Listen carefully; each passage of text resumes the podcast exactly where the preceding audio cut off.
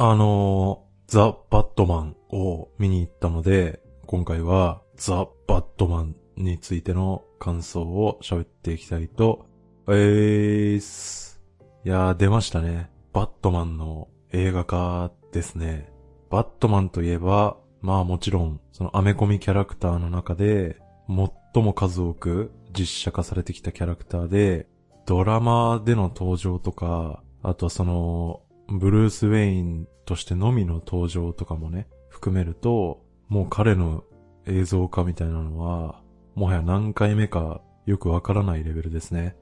バットマンの映画っていうくくりだけで言っても、元祖はね、あの、第二次世界大戦中に作られた、1943年のね、悪役が日本人らしいんですけど、その戦意高揚のために作られた連続活劇のバットマンから数えると、もうそれこそ10作品以上ぐらいはもう実写で作られてきたかなっていう、まあそんなキャラクターがバットマンですよね。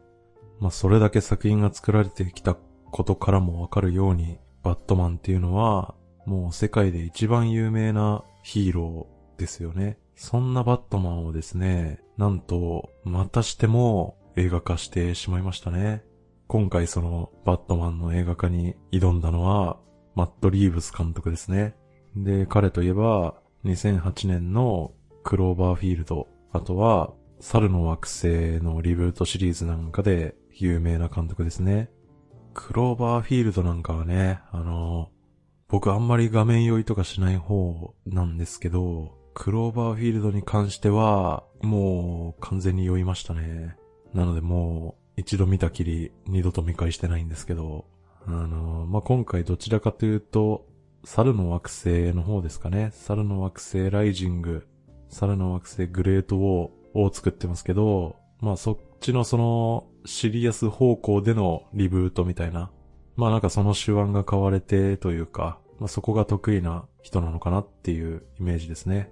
あとは、肝心の主役ですよね。えー、ブルース・ウェイン、バットマンを演じたのは、ロバート・パティンソンでしたね。で、まあ彼といえば、ハリー・ポッターシリーズのセドリック役ですね。その後、トワイライトシリーズに出たことでですね、一気に大人気イケメンスター俳優として大ブレイクしましたね。ただ、どうやら彼自身は、その大人気イケメンスター俳優としてのキャリアにはちょっと思うところがあったのか、そのトワイライトシリーズ以降はインディペンデント系とかアート系の映画にばかり出演するようになりましたね。なのでそのハリウッドの表舞台からはちょっとしばらく影が薄かった印象なんですけど、まあそんな演技派俳優に向けた修行みたいなものを経て、で、満を持してハリウッド超大作にカムバックしてきたのが、2020年クリストファー・ノーラン監督のテネットと本作ザ・バットマンでしたね。っていうことで、まあこの幾度となく実写化されてきたバットマンというキャラクターに対して、今回はどのようなアプローチで攻めたのかっていうのを振り返りながら、あとはその、バットマンの映画化としては避けて通れない2008年のダークナイトにもちょっと触れつつ、本作の感想について喋っていきたいと思います。じゃあ、最初は、その、側的な部分から喋っていきますと、えっと、このバットマンはこれまで何回も実写化されてきましたけど、ただ映画史的に重要になってくるのは、もちろん1989年のティム・バートン監督版バットマンの登場以降ですよね。この作品が登場したことで、アメコミ映画っていうのは、その今までのバットマンが敵を殴ったらパウみたいな効果音出るみたいなね。あの、吹き出しで文字が出るみたいな。そういうものではなくて、ちゃんと大人の干渉にも耐えうる作品になるんだっていうこととか、あとはそのアクション対策として、ちゃんと作れば、ちゃんとヒットするぞっていうことが広く認知されましたね。このことがですね、最終的には、その現在のマーベル映画のように、アメコミ映画が、もはやそのブロックバスターの頂点を極めるみたいな流れにつながっていくわけですよね。なのでまあその、バットマンの続編のバットマンリターンズとかは、あれはまたちょっと独特の作品なんで、例外的な部分もありますけど、基本的に、まあバットマンの映画化は、だいたいアクション映画の対策として作られてきたんですよね。そこで今回、ザ・バットマンは、そういった過去作との差別化を図って、そのアクション映画の対策っていう方向性ではなくて、もっとそのバットマンっていうキャラクターの設定ですね。そこを、まあ部分的にですけど、その原作のバットマンにちょっと原点回帰させに行ったような部分がありましたね。で、それがすでに散々指摘されている通り、バットマンは世界一の名探偵だっていう設定ですね。なので、本作はそのいわゆるアクション映画ではなくて、あのー、犯罪映画ですよね。あとミステリー映画というか、その犯罪映画の側面が非常に強く打ち出されていましたね。このバットマンはヒーローでもあるけど、まず探偵でもあるっていう設定。それをここまで前面に出してきたのは、実写作品としては今回初だったんじゃないですかね。なので新鮮でしたね。あともう一個特徴的だったのは、今回のブルース・ウェインは、バットマンとしての活動を始めて、まだ2年目っていう時代設定ですね。これは監督も公言しているように、その、バットマンイヤーワンっていうコミックですね。あれに強く影響を受けた設定ですね。で、この設定は良かったですね。活動2年目のバットマンっていう時代設定にしたことで、そのバットマンというキャラクターの誕生誕っていうのはもう省略しちゃって、で、それでありながら、そのバットマンというヒーローの誕生誕っていうのを今回描くことに成功してますね。このアメコミヒーローものの実写化って、この誕生誕問題がね、付きまといますけど、これはその2017年のスパイダーマンホームカミング、トム・ホランド版スパイダーマンですね。あれがもうアメコミファンが親の顔より見たあのベンおじさんのくだりですね。あれを完全に省略したっていうのが、まあ当時成功しましたよね。で、スパイダーマンと同じように、バットマン誕生の経緯っていうのも、もうあまりに有名なのでね。なのでこのバットマン2年目っていう設定にすることで、ちゃんとそこを省略できたっていうのは、あのー、正しかったですよね。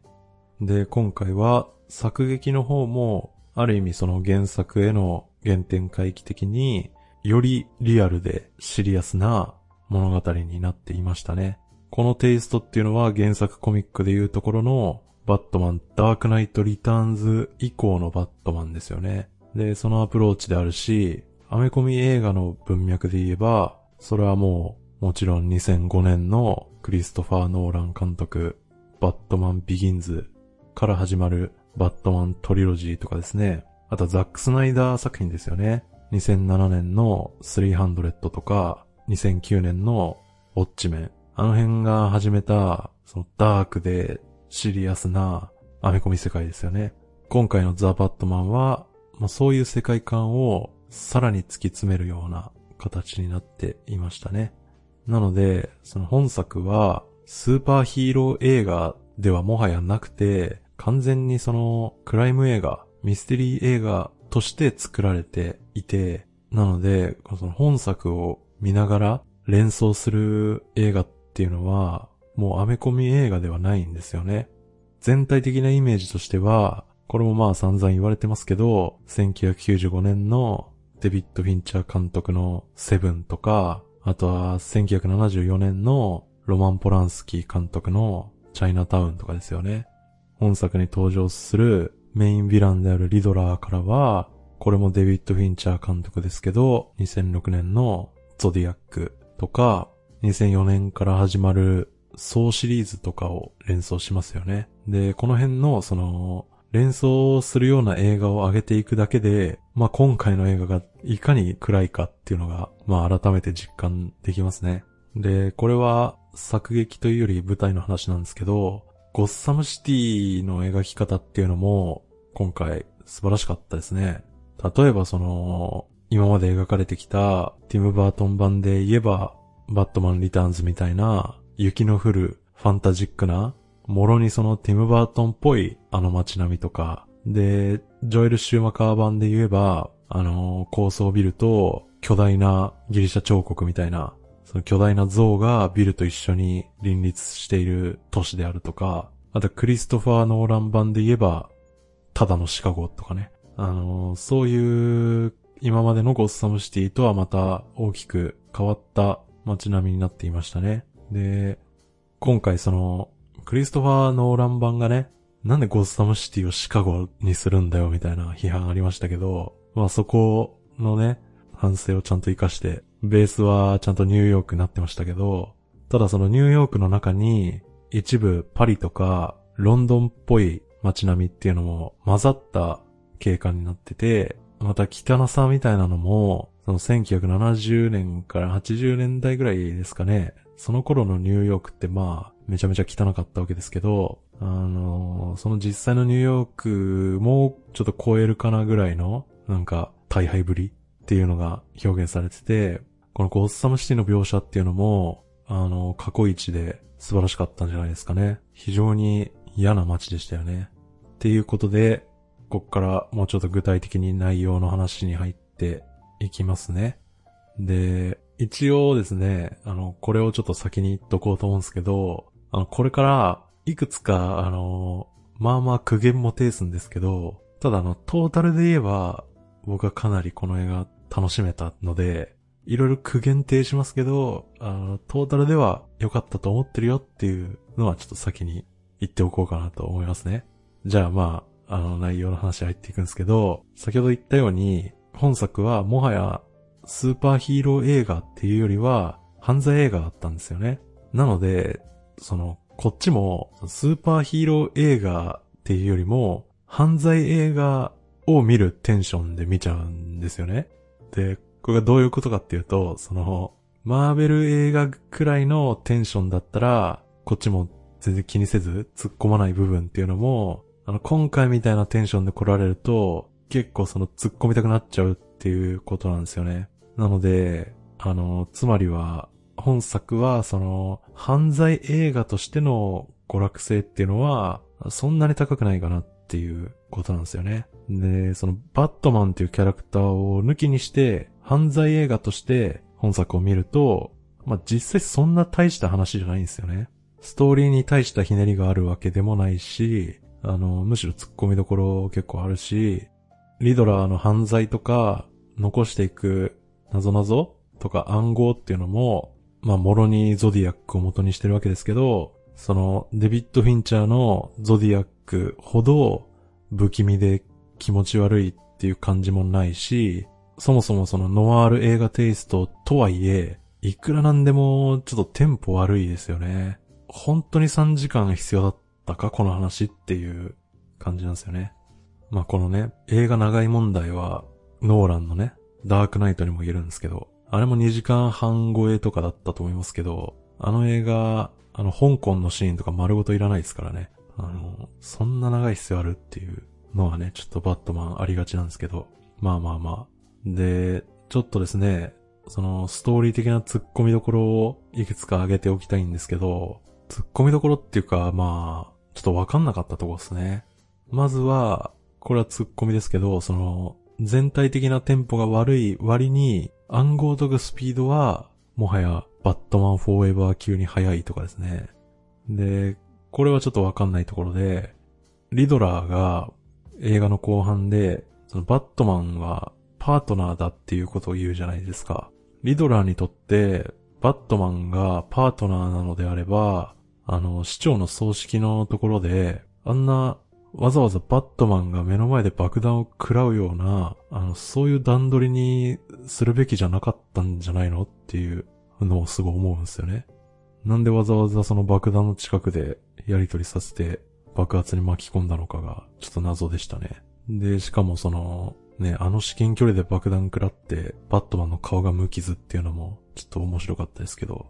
どんだけ強靭な顔面なんだっていうね。っていうところがちょっとわかんなかったし、あとまあこれは大した突っ込みではないですけど、あの、ペンギンのね、あの取引現場に行くシーンがあるじゃないですか。あそこで、いつの間にか現場にバットモビルが用意されてるんですけど、あれ、エンジンかけたらめちゃめちゃうるさいのに、あのバットモービル、どうやってあそこに置いたのっていうね、それがすごい気になったしね。で、最後、これはテーマ的にもどうなのかっていうことなんですけど、その後のペンギンとのカーチェイスで、あれだいぶ人殺してないっていうね。バットマン人殺さないんじゃなかったっけみたいな。それどうなのっていうね。あの、ことはちょっと思いながら見てましたけど。で、これぐらいの突っ込みどころとか、まあ破綻みたいなところは、正直別に過去のアメコミ映画とか、バットマン映画にも全然あるんですけど、ただそれらは、あのこっちもアメコミ映画を見るテンションで臨んでるんで、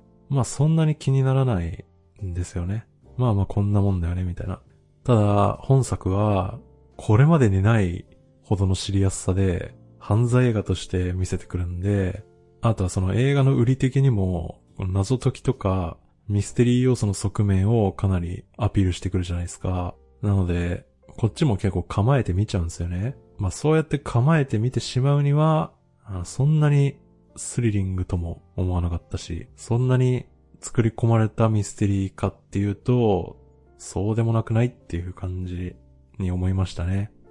その、主人公が事件を追いかけるうちに、自分の過去とか罪と向き合うことになっちゃうっていうのは、もう、ベタ中のベタだし、で、その主人公がバットマンともなれば、そんな展開になるのは、あまりにも自明なので、なのでまあ意外なことは特に起こらないですよね。謎を売りにするほどではないですよね。っていうまあストーリー展開に関しては、ちょっと苦言がね、多くなっちゃいましたけど、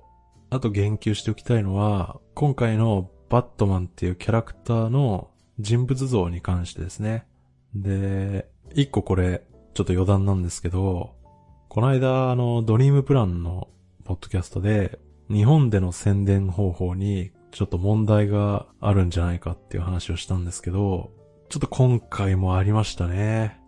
ツイッターかインスタグラムやってる方はね、皆さん感じてると思うんですけど、あのキャンペーンですよ。ツイッターかインスタグラムで、ハッシュタグ、バットマンエモいというタグをつけて感想を投稿しようっていう、あのキャンペーンですよね。あれは本当にまずいですよね。確かにあの、英語圏では今回のバットマンのことをエモっていう言葉で結構表現してる場合が多いんですけど、その英語で言うエモと日本語で言うエモいは意味が全く違うじゃないですか。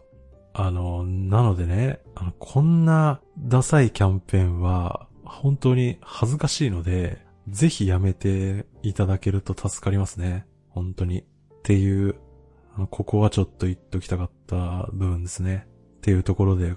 余談はこの辺にしといて、バットマン像についての話に戻るとですね。まずあの、外見に関しては今までで一番かっこよかったんじゃないですかね。その使用するスーツとかガジェットとかっていうのは特にノーラン版の過去作ですね。それらに比べてよりこう現実的な技術に基づいた感じになっていたし、そのサイズ感っていうのも現実味のあるガジェットのサイズ感になってましたよね。あとは、特にマスクが良かったですね。マスクに関して言うとね、あのー、昔のティム・バートン版とか、ジョエル・シューマカー版って、そのマスクが首から肩の周りにかけて完全に一体化してたので、バットマンがその首から上を満足に動かせないんですよね。で、あの感じが今見るとちょっと面白になっちゃってるし、あと最新のベン・アフレック版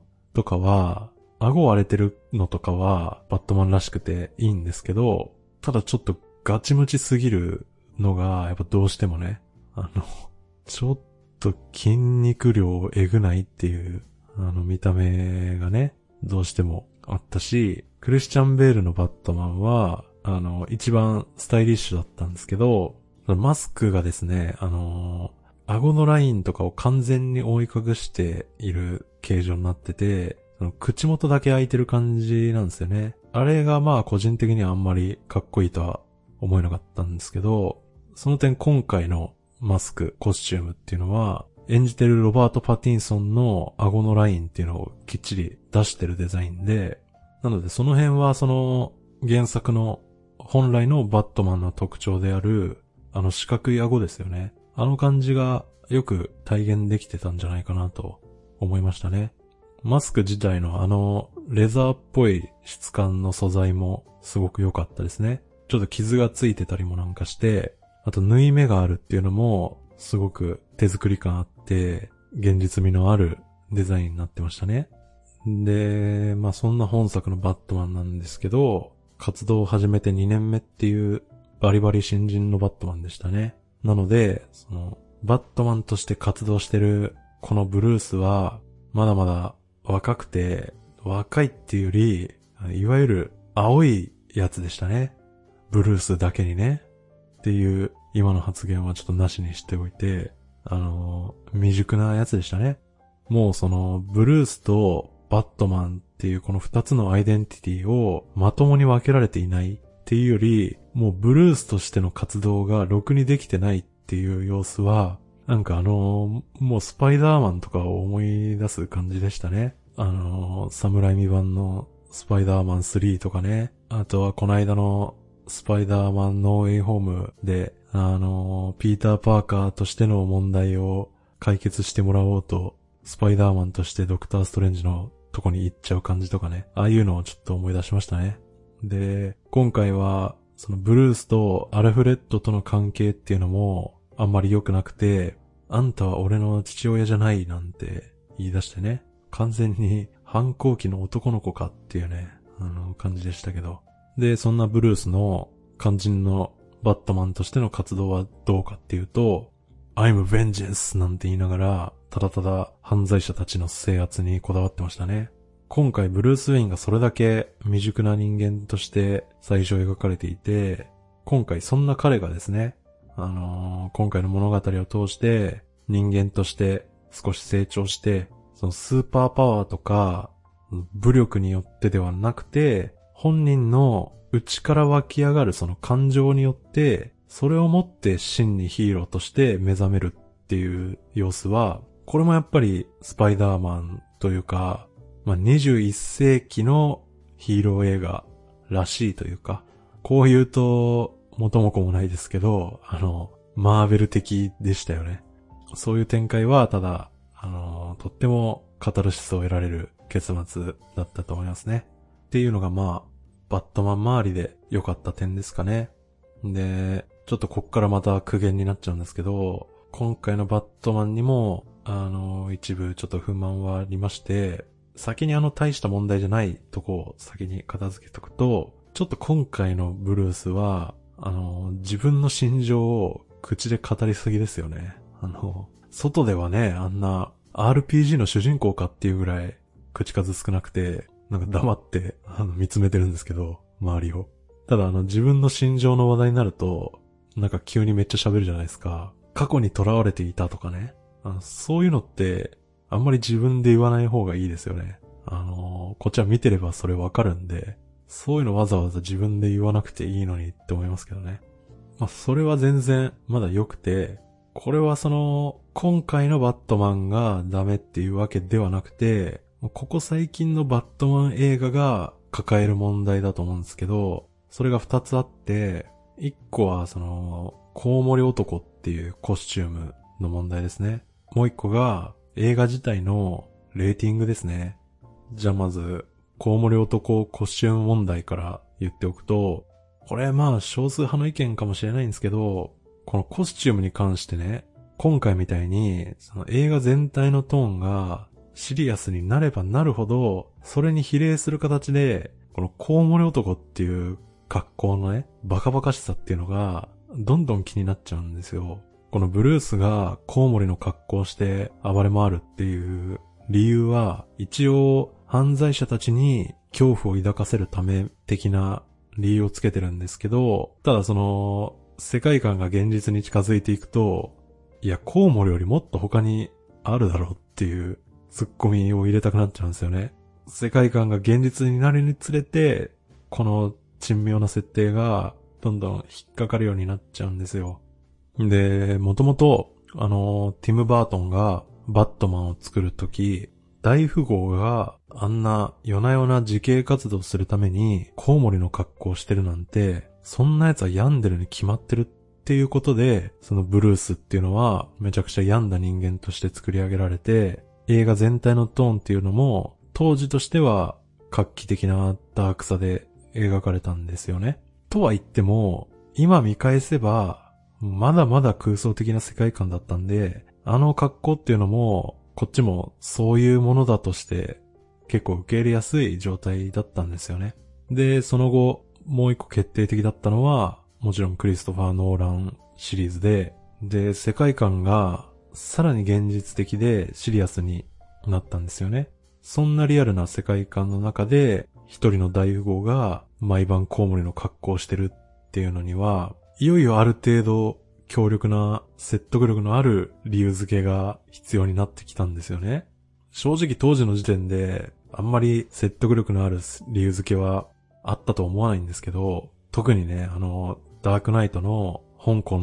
に行くシーンですよね。うわ、香港でもこのスーツ着てるよみたいな。本当にコウモリの格好すんじゃんみたいなのを、ちょっと舞台が変わったことで、すごい、あの、それを意識しちゃうところがあって、やっぱりこのコウモリの格好って変だよなって思っちゃうんですよね。で、ただ、これも今になって思い返してみると、登場するヴィランたちっていうのも、バットマンと同じぐらいコスプレ感あって、荒唐無稽な格好してるんでね。トゥーフェイスとかね。あんなの実際ありえないし、スケアクローのあのマスクとかね。あとベインの風貌なんかも、そのね、ジョエル・シューマカー版のベインに比べりゃ現実的でしたけど、あれまだまだ空想的でしたよね。なので、あれでもまだある程度その行動向けだったんで、そういうもんだとしてあのバットマンの格好ってのも受け入れられたと思うんですよ。少なくとも僕はね。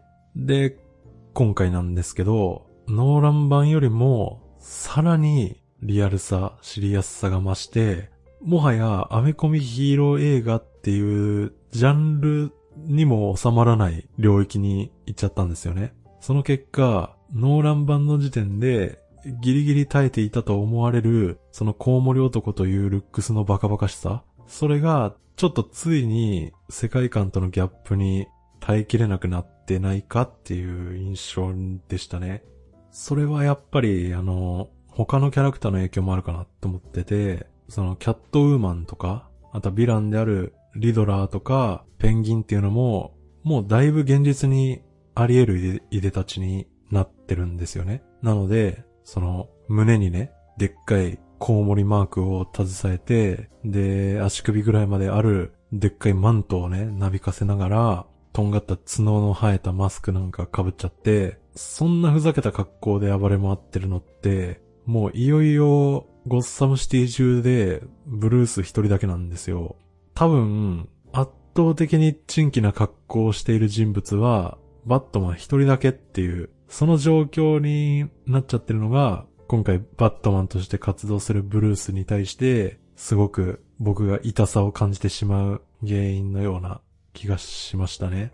今痛さって言いましたけど、そのブルースは昔ティム・バートンが言った通り病んでるし、この痛さ、このダサさっていうのは、特に今回のブルースに関して言えば、本来的な意味で言うエモですね。それにちょっと繋がってはいるので、ありっちゃありなんですけど、ただね、ちょっとね、なんというか、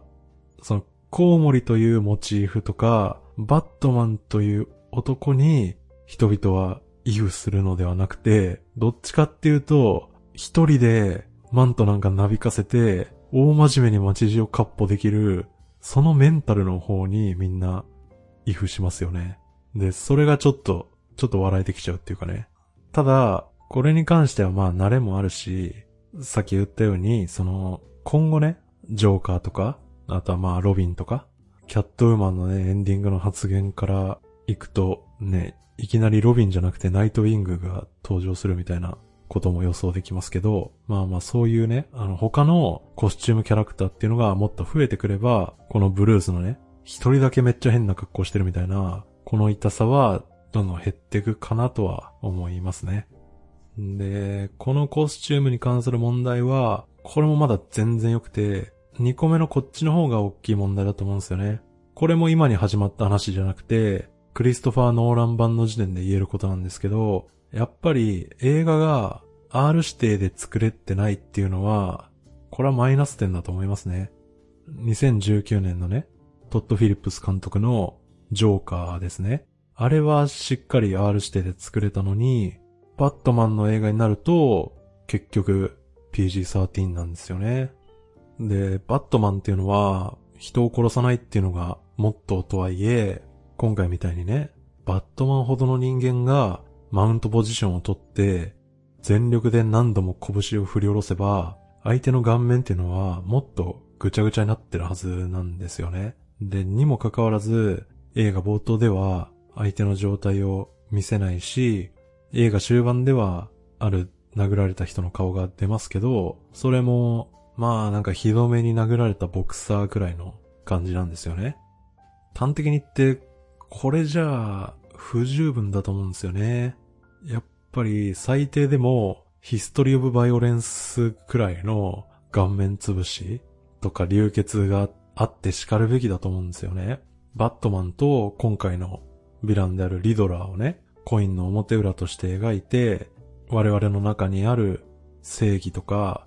善っていう概念を真に揺るがすのであれば、復讐に囚われてしまっているバットマンが、ゴッサムシティを犯罪から守るためっていう大義名分のもと振りかざす暴力の無誤さっていうのをもっとありのまま見せて、で、バットマンとリドラーとの違いっていうのがもうほとんどわからないようにもっと描く必要があると思うんですよね。このバットマンの正義が持つ暴力性っていうのをありのまま見せずに、その観客の想像に任せたり、あとはもうマイルドに描いてしまうっていうのは、はっきり言って逃げだと思うんですよね。このリドラーっていう猟奇殺人犯とバットマンというヒーローのね、この両者を通してそういった暴力を見せつけることで、そもそもいかに人間と暴力とが不可分な関係であるかとか、正義が持ってる暴力性っていう、その事実をね、しっかりもっと見せつけて、で、それを踏まえた上で、それでも我々人間は善を成し得るのかとか、あと本当のヒロイズムって何なのかっていう、その問いにブルースが挑んで彼なりの結論を出すっていうことになるべきだと思うんですよね。この暴力っていうものに対する表現から逃げ続ける限り、結局バットマンの実写映画っていうのは、マーベル映画をはじめとする、その大衆娯楽作品っていうものの範疇から出ることはありえなくて、いくらその画面を暗くして、バットマンが暗闇からゆっくり足音を立てて出てこようが、いくらブルースの前髪を濡らしてニルバーナを流そうが、真の意味でシリアスなダークなヒーロー映画にはなり得ないですね。子供を含めたなるべく大勢の人にこの映画を見てもらって興行収入を稼ぐぞっていうそういう魂胆でこの暴力に関して間接表現に頼るっていうのはそれはまさにリドラーとかダークナイトのジョーカーの思想に反するような嘘ですよね。それこそ。っていうことなんですよ。っていうのが、まあ、一番声を大にして言っておきたいところですかね。まあ、苦言は、あの、この辺にしといて、本作の、まあ一番良かったと思うところですね。それが、やっぱり、ヴィランであるリドラーですよ。まあ、こっからが本題ですね。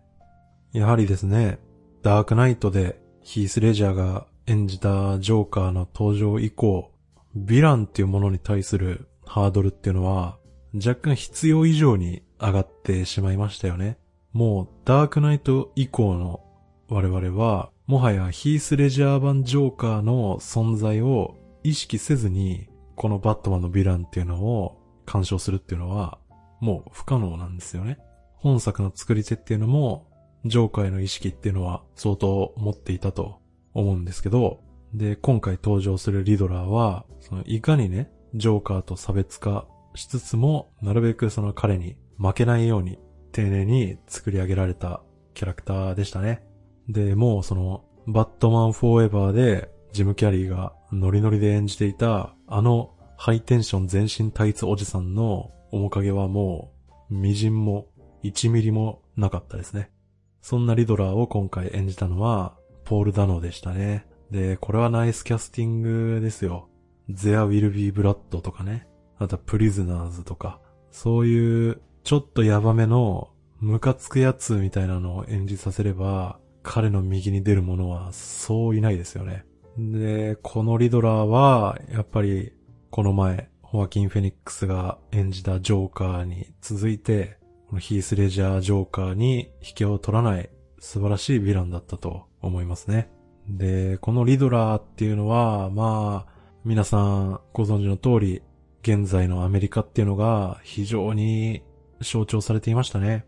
彼みたいなポジションを現実にいる存在で言うと、いわゆるインセルコミュニティとか、あとは2021年に国会議事堂襲撃事件を起こしたオルトライト勢力ですよね。この辺を強く連想させますね。彼がリドラーというヴィランとして誕生する経緯としては、これはホアキン・フェニックス版ジョーカーに近くて、本来みんなが幸せに暮らすために存在するはずの健康で文化的な最低限度の生活を送れるはずのその社会から無視された、阻害されてきた人々を代表した存在ですね。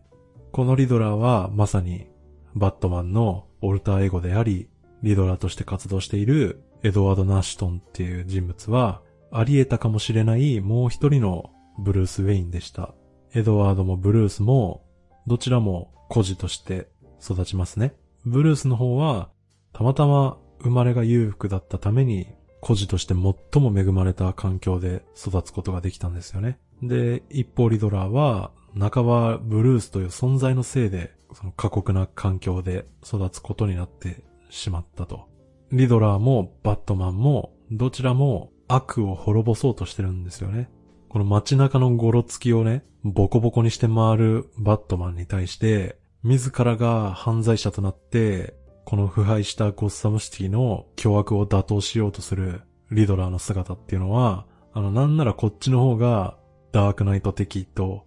言えるかもしれないレベルでしたね。このエドワードとブルース、どちらも原動力は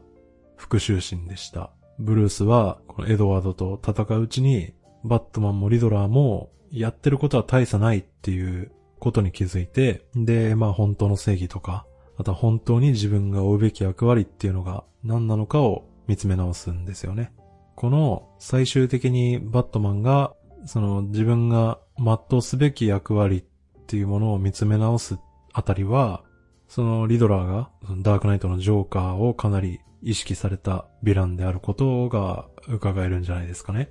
本作の監督であるマット・リーブスは、以前そのクリストファー・ノーランに向けて、あなたの映画を超えてみせますって宣言したんですよね。で、なので、まあ本作のリドラーは、ジョーカーを非常に意識してるんですよ。まあずっとダークナイトのジョーカーのね、名前を出し続けてますけど、じゃあまあ、そもそもあのジョーカーはどのようなヴィランだったのかっていうのを軽くだけちょっとおさらいさせていただきますね。なのでこっからあの、ダークナイトのネタバレも一部含むのでご注意くださいね。で、ダークナイトに登場したジョーカーっていうのは一言で言えば悪魔ですね。純粋な悪そのものなんですよね。ジョーカーの行動には金銭的な目的とか政治的な目的っていうのは一切ないと。で、なので、いわばジョーカーっていうのは完全に社会という枠組みの外にいる存在なんですよね。なんならその人ならざるものって呼んでもいいレベルですね。実際あの、彼がね、警察に捕まって調べたら指紋とかね、あの、そういう個人を特定できる情報が一切ないみたいなくだりもありましたね。このジョーカーが行う犯罪と、その元になってる思想っていうのは非常に根源的なもので、我々人間が社会っていうものを営むために、もはや前提としてそれは存在するって信じてる秩序とか道徳とか、愛とか、信頼とか、善とか、そういった概念はすべて嘘で、まやかしであって、そんなものは存在しないっていうね。同時に、自分の中にはないと思い込んでる悪は誰の中にも存在していて、むしろその人間っていうのはそもそも悪なんだっていうことを暴き出す存在なんですよね。ダークナイトでは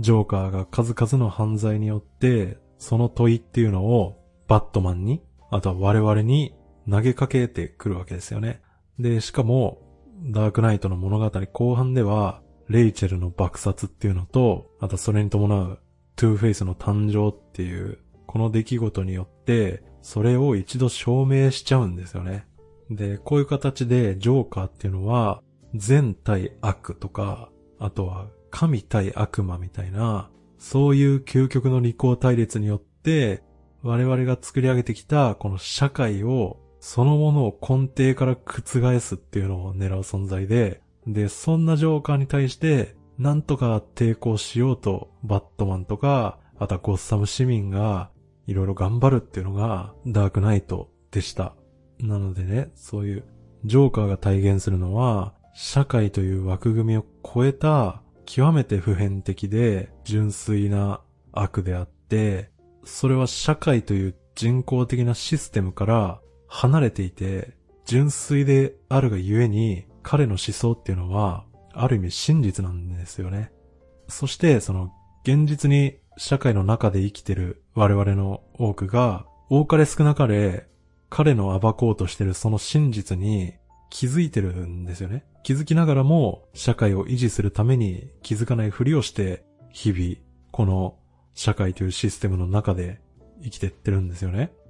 ダークナイトでは、そんな真実に対する抑圧みたいなものを、ジョーカーが全力で解放しにかかるんですよ。で、だからこそ、あの、劇中で、ジョーカーが、つかの間の勝利に酔いしれる、あの、爽やかなパトカーでのドライブシーンですよね。あそこに、我々は、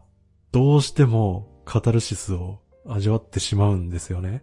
そういうところが、そのジョーカーっていうヴィランが、ヴィランなのに人々を引きつけてしまうっていう要因だと思うんですよ。で、そういうヴィランが、ダークナイトのジョーカーだったと思うんですね。それに対し、今回のリドラーはどんなヴィランかっていうと、今回のリドラーもジョーカーと同じように嘘っていうのを暴こうとしてるんですけど、ただその、なんて言うんですかね、世界に対する立ち位置みたいなものが決定的に異なるんですよね。ここが最も大きな差別化だと思うんですよ。それは、そのリドラーが行ってる連続殺人っていうのは、社会に対する復讐ですよね。なので、リドラーはあくまで社会という枠組みの中にいる存在なんですよね。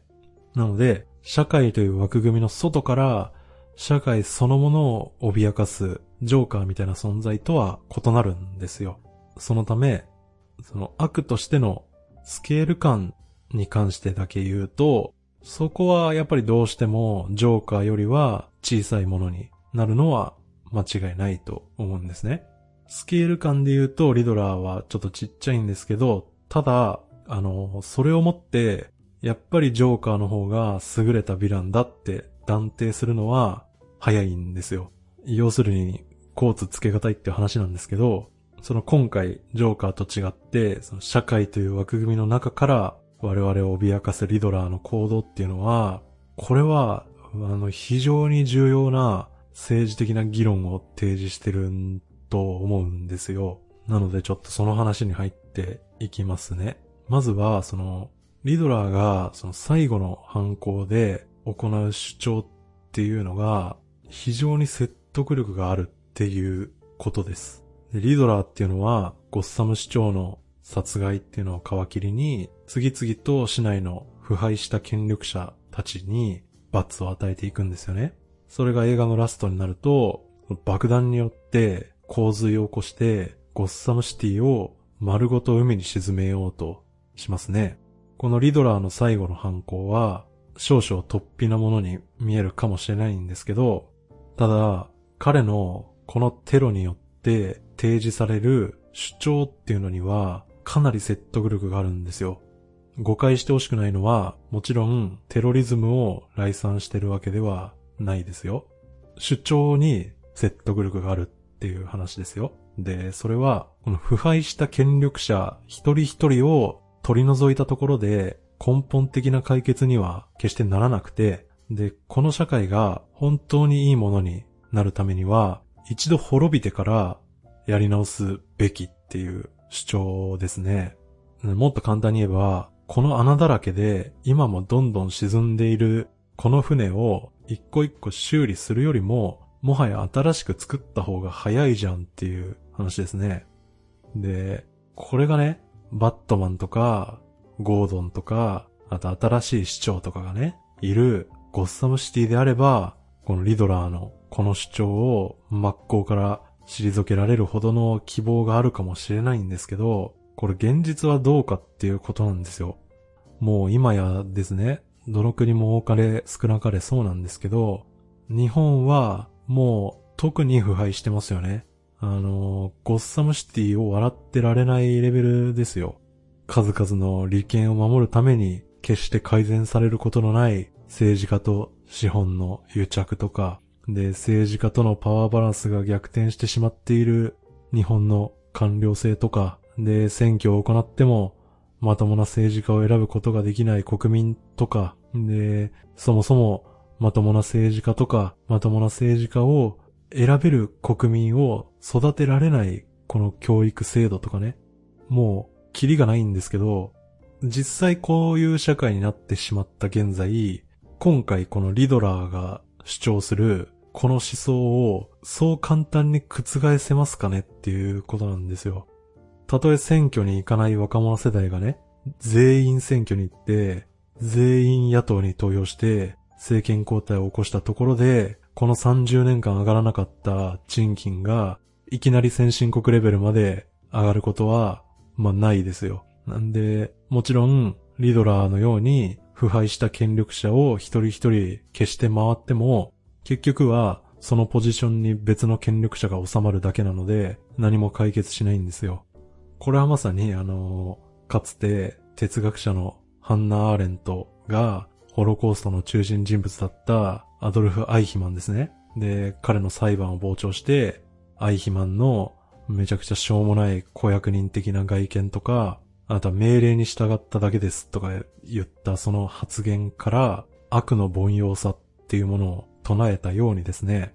この社会が悪くなったりするのは何も裏で全てを牛耳ってる悪の大ボスとか、それこそヴィランみたいなね、そういう存在が一人いて、そいつをぶっ倒せば全部解決するっていうことは決してないんですね。なので、リドラーの主張に戻るとですよ。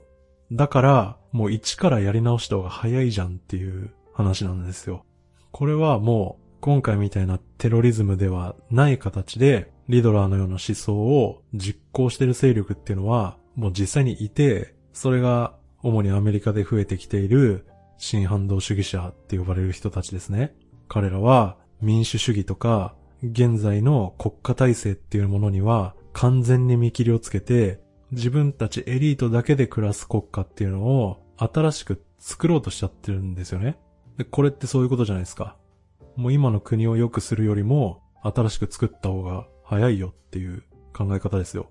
日本の国内においても、あの、同じような考え方をする人はもう増えてきていて、もう今から日本を立て直すのは、もう無理だから、だからこの国がこのまま衰退していくっていう状況を、あえて維持、もしくは、あの、なんならもっと加速させて、もう、一旦徹底的に滅びて、それで一からやり直すしかないっていう考え方は、もうあるんですよね。これあの、加速主義の一つって言われてますけど。で、こんな感じでですね、この映画でリドラーが行う主張っていうのは、リドラーみたいなテロとは違う形で、すでに社会の中で行動に移され始めてるんですよね。ゴッサムシティなら、